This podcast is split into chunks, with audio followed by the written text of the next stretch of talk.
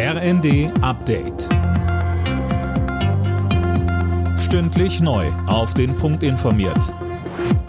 Ich bin Eileen Schallhorn. Guten Morgen.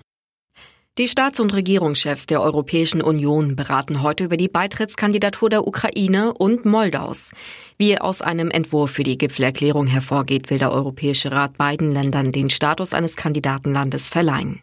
In Bezug auf die Ukraine hat Bundeskanzler Scholz außerdem einen Marshallplan gefordert, um den Wiederaufbau in dem Land voranzubringen. Die EU hat in den letzten 100 Tagen Mittel in Milliardenhöhe zur Unterstützung der Ukraine mobilisiert. Deutschland ist immer vorne mit dabei. Aber wir werden viele weitere Milliarden Euro und Dollar für den Wiederaufbau brauchen und das über Jahre hinweg. An den deutschen Flughäfen muss dringend das Personal aufgestockt werden, etwa bei den Sicherheitskontrollen, so Verkehrsminister Wissing im ersten. Nur so könnten die aktuellen Probleme, wie etwa lange Wartezeiten, aus der Welt geschafft werden. Wir haben in einer Arbeitsgruppe auf Staatssekretärsebene jetzt angeboten, die Dinge aufzuarbeiten und zu helfen, wo immer wir können. Aber natürlich ist es für die Unternehmen und bei denen liegt die Verantwortung natürlich schwer, so kurzfristig das Personal wieder aufzubauen, das während der Pandemie sich anderweitig äh, orientiert hat.